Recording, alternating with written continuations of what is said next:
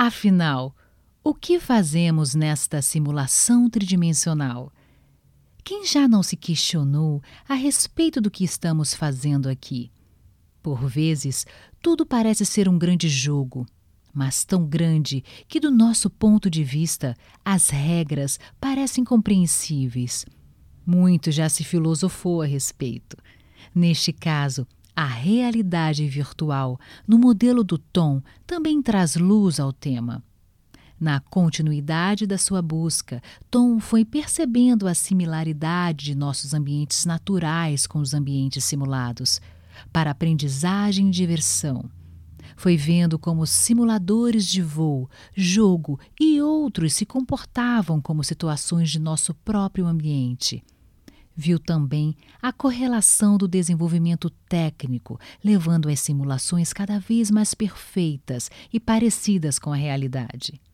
Alguém tem dúvida da eficácia e utilidade de um moderno simulador de voo, do tipo que modela um Boeing 747, para o aprendizado dos pilotos e tripulações? Ou será que seria mais vantajoso submeter equipamentos e pessoal ao risco, fazendo qualquer novato pilotar e voar até aprender algo?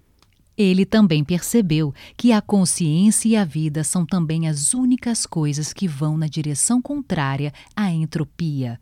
Lembrando que entropia se refere à segunda lei da termodinâmica, que trata da tendência que os sistemas têm à desorganização com o passar do tempo. Mas entropia é igual a menos ordem e menos energia útil disponível para realizar trabalho.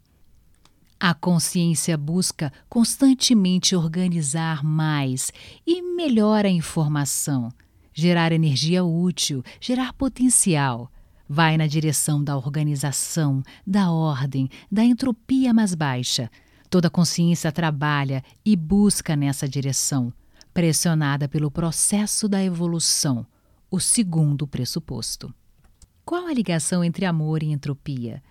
My Big Toe conclui que melhorar a qualidade de ser é equivalente a evoluir espiritualmente, a ter menor entropia, a ter a informação de ser mais organizada, com maior potencial, a ser mais amoroso e cuidar mais, ir na direção do amor.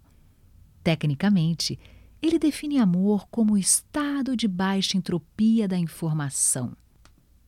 É surpreendente e é esse o jogo em que estamos envolvidos. Não de agir ou atuar como se amássemos, mas evoluir de forma a chegar a ser o amor. Ir na direção do amor, da qualidade de ser e da organização. É o oposto a ir em direção ao medo, ao ego e ao caos. A segunda lei dá o segundo princípio da termodinâmica expressa, de uma forma concisa, que a quantidade de entropia de qualquer sistema isolado termodinamicamente tende a incrementar-se com o tempo, até alcançar um valor máximo.